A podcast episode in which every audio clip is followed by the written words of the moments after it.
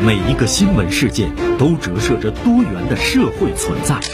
一群深入的观察者，用他们的文字和声音，为您呈现新闻的丰富内涵和深厚本质。实力热评，声音与文字的融合表达，名笔与名嘴的实力对话。本节目由大连新闻传媒集团、大连晚报和广播中心综合广播融合打造。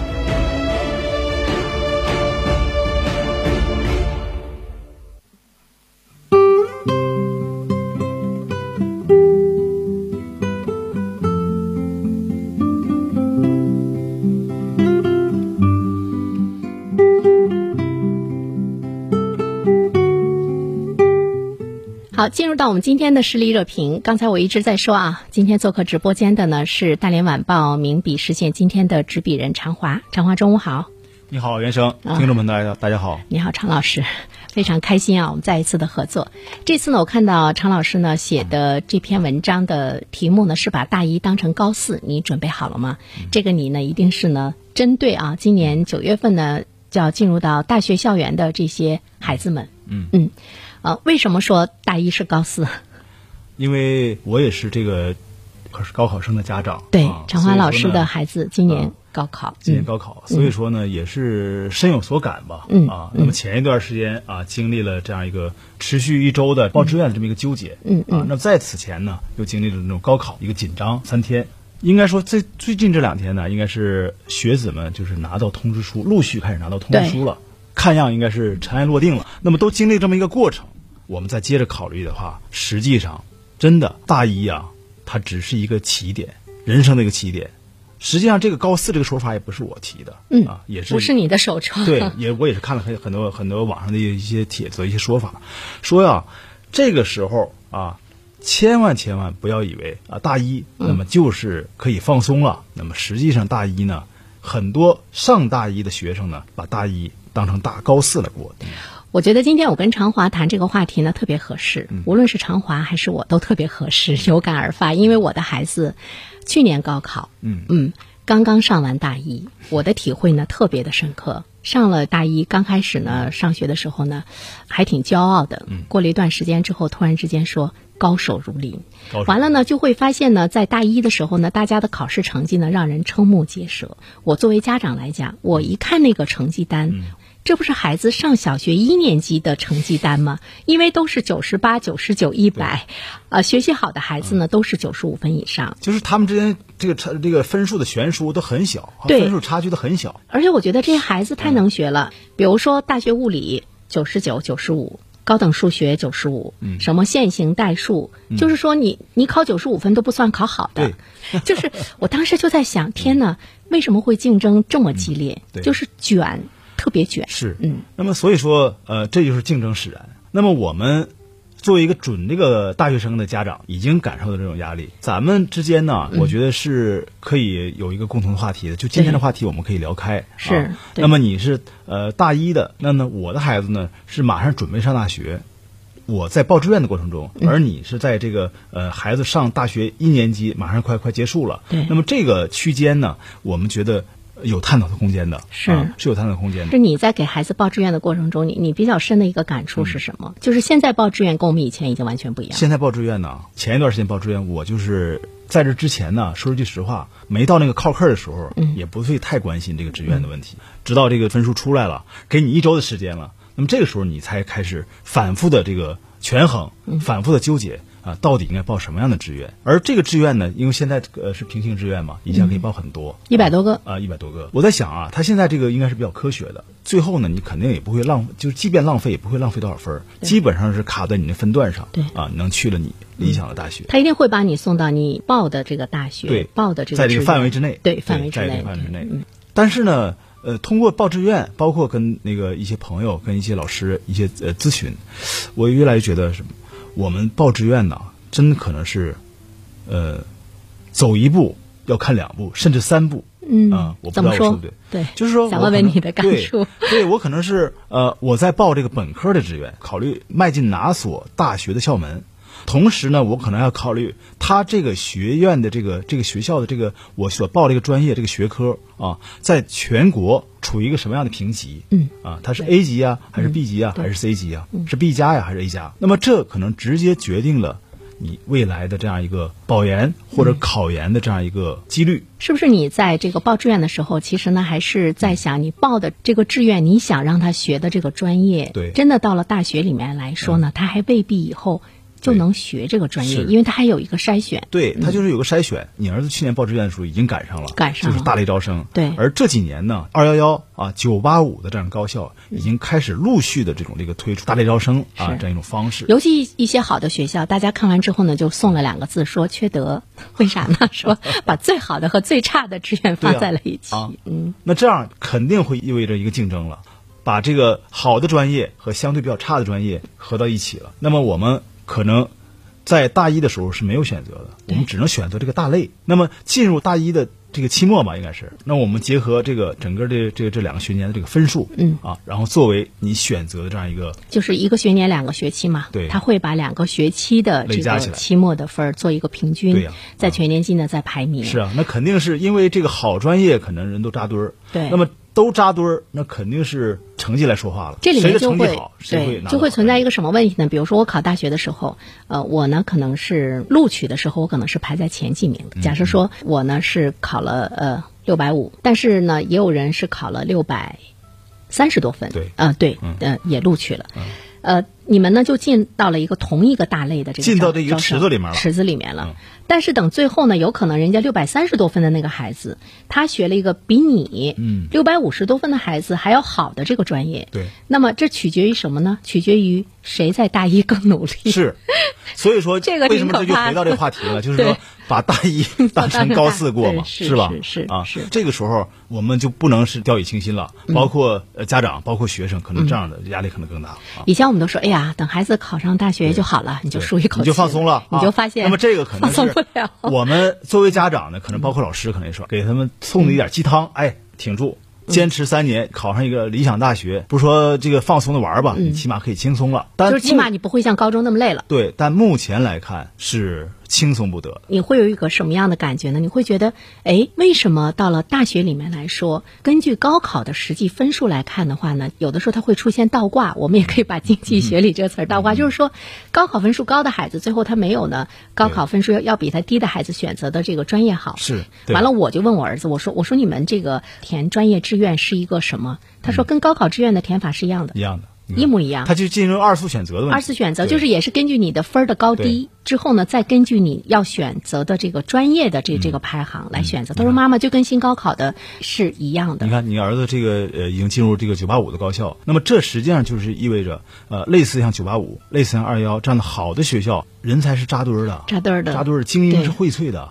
你可能在高中阶段是一个这个佼佼者，出类拔尖儿的，但是你面对进了这样的一些好学校或者名牌的高校之后，那么你竞争压力会陡然增加的。因为你突然之间会面临着来自于全国的高手。高中的时候你是跟学校的这些孩子，是在大连你你是跟大连的这些孩子，你是跟全国的优秀的学子在对同台竞技啊、因为你你高中的时候呢，你你是跟参差不齐的孩子，他有这个高中低档哈。但是你上了大学，尤其是好的大学，你会发现你是跟所有的高端的孩子在一啊起。统一迈进这一个门槛。对对，所以呢，长华其实我还注意到一个现象是什么呢？就是说，如果这个孩子在高中学习好，是自觉出来的，对那么他上了大学之后呢，他的这个竞争力是很强。是如果呢，他在高中他的学习好，是我们嗯是家长被动的被动的喂出来的。带着不停的参加各种学习班家长在旁边看着学，不停的去管他，这样的孩子，即便是高考考了一个好分一上大一就完了。哎，他是可能想，我终于脱离了家长的这个管教束缚了，那我放松吧。归根结底啊，还是一个自觉学习、自觉学习的这个能力的培养。那么，尤其是我觉得。在接下来的大学生活里面，不仅是大一啊，大一我可能当成高四过了，那么我们还要想到，现在本科的学历可能是，呃，普通劳动者，哎，甚至可能远远不够了，是 是吧？是那么怎么样呢？很多人都在考研，那么考研还有这个呃这个争取这种这个推免保研的，是吧？对，因为现在大学里面我们会注意到很多学习还不错的孩子都是在冲着保研。对啊为什么呢？因为，保研嘛，你只要平时一直是在一直是在努力，你就不用挤那独木桥了。对，是不是其实现在真正的考研究生才是独木桥，对而并不是高考是独木桥。那么就是说，为了争这个保研的名额，怎么样？那就得拼呢。咱不说大四嘛嗯，对大四可能开始进入实习阶段了，也嗯包括写论文。那大二大三更重要。大一、大二、大三，你就一刻不能松懈，那么始终是处于一种奋斗的那种状态，对你才行。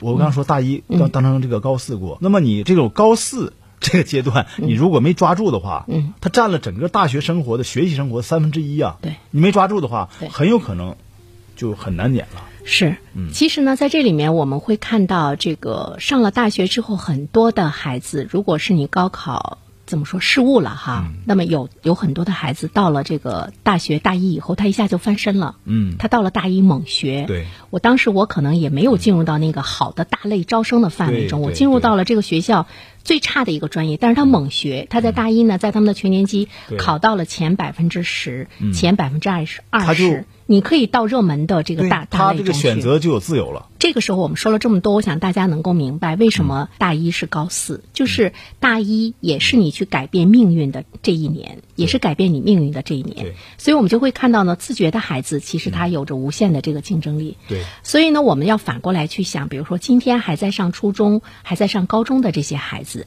家长们，其实你现在要培养的是什么？对是你要去努力的去。让他在你的管教之下自觉，还是要让他养成一个自觉的习惯对？这个太重要了。这是非常重要的。呃，当然了，我们说这么多，并不是意味着大学就是一种这个紧张的生活了。是是，他大学生活还丰富对。我们畅想的这种五光十十色的这种大学生活，还是要有的，还是要有必要参加一些这个呃社团的活动的。大学的社团活动我们都参加过，对还是很丰富的，是啊。嗯然后呢，呃，还可以适当参加一些这个校学生会的管理过这样的管理工作。嗯，那么这些我们参加了，可能对于我们将来未来的求职啊。呃，在我们写简历的时候，嗯都会有一定的好处，都会作为你这个求职的一个筹码。对对，就是如果一味的呢是把这个学习成绩啊、嗯当成的你人生的唯一的目标的话，等最后大家都会发出一个疑问。说人生的意义到底是什么？你孩子问过你们人生的意义到底是什么？是啊，所以说你看那个，包括现在大学保送研究生这样，他也有这么一个参照的一个指标啊。一是看你的学习本身，另外可能看你在学校参加的一些活动社会活动。这都有加分的，有的。这都是有的。我想这加分可能不单纯是为了这个呃加分而已，更多的是通过这种方式来促进你不要一味的这个死学啊，一味的这个这个读死书，对。而是要融入到这种这个准社会活生活中之中对之中去。就是我们还是要成为一个丰富的人，要成为一个生动的人。对这个的话呢，就是在大学这个生活中，大家呢是是要有规划的。所以呢，这个暑假就是考完大学的这个暑假，其实对于这些孩子们来讲挺重要的。他是规划了你的人生啊。对如果说你在高中三年的时候闷头在学习，嗯我要考上一所理所的大学。当你这个高考结束之后，志愿填报之后，嗯包括你这个录取通知书拿到之后，那么你应该真的好好想想，我未来的人生应该怎么样规划，应该怎样走。要看得更长远一些对。最近呢，我就是看到一位呃，也是呢在从事教育的这个行业中比较知名的一个博主哈，他他最近呢有有一个短视频，我最近一直在关注。他说什么呢？他说要避免呢我们的孩子成为空心人。他还特别提到了说，现在有不少北大清华的学子成为了空心人。什么？他就不知道干什么，将来。对对，你的理解特别到位，就是说什么是空心人？就是他只有去考试的这个本领，对他内心没有自我的思考，而且他不知道人生的意义是什么，他不知道他的追求是什么。呃，说到这点哈，我就想举个例子。几年前啊，国内的一所高校推了个阶段制度，一个学期十七周。有二十多次考试，这样一个月考的制度。配合这个制度呢，我还推出什么呢？叫走下网络，走出宿舍，走向操场，这样一个三走活动。那也就意味着什么呢？这些孩子，这些上大学的孩子呢，天不亮啊就要起来到操场跑步去，然后呢晚上要点灯熬油的准备各种各样的小考。想参加社团活动，想参加这个这个其他的一些活动，是根本没有可能，也没有这个时间的。那么我们讲啊，我们这个这个人格都应该是完整的人格，而不单纯是就是是学习好就是好。而且我们将来对社会的这个人才的要求呢，也不单纯是智商高，对，还有好的情商嘛，是啊是吧？是那么这可能都是我们在大学阶段要强化自己、努力规划自己的东西。嗯，所以说我们会看到呢，比如说你申请国外的一些大学研究生的时候，他一定就是要看你的这个社会能力，对比如说你参加了一些什么样的社会实践，单位呢对你是一个什么样的评价，对你参加了一些什么样的社区活动，你做过一些什么样的公益性的活动等等，这些都是他们对一个人才的那种一个考量综合的那个。考量对就是你要有有一颗公益之心对，要为社会做奉献之心，在他们认为这样的人在未来来讲才是大有出息的。对，所以说咱们还回到这个话题，嗯啊，我们讲这个呃，把大一当成高四过。嗯，那么这个话题并不是说给这个马上进入大学的这样的一个心怀梦想这样一个学子泼这么一盆冷水，上了一个紧至箍咒。少我觉得也让他们紧张。啊、上这么紧箍咒，而是告诉想告诉大家，迈进大学的校门啊，嗯只仅是人生的开始，对是吧？那么大一呢，恰恰是扣好人生第一类扣子的一个重要的时期。对，那么所以说啊，把大一当成高四来过呢，嗯，那么其实是一种那个什么呢？不断向前的这种青春态，嗯啊，我想啊，当自主学习啊，就是成为一种那个习惯，自我调节成为一种能力，未来肯定会遇到更好的自己。其实呢，像长花说到的这种习惯和能力是要伴随我们终生的，嗯。你才会觉得呢，你最终在人生的这个长跑中，你才是最后的这个胜利者。对所以呢，终身学习嘛，终身终身成长。对，像我们俩这样的，到了这个岁数，我们还是在保持着学习和奔跑的状态。这个时候，你才会感觉到人生是快乐的。嗯，所以我们不要把人生总是局限于好像考完大学就完了，大学毕业四年就完了，它太长了，要放大学就是实际上是由被动变成主动的一种对。过程。对对对，大学也倒逼着你去这个主动去呢这个自律。好，感谢长华做客直播间，给我们带来这样的一场很有时效性，而且呢很精彩的话题。谢谢长华，好下次我们再会谢谢，再见。再见嗯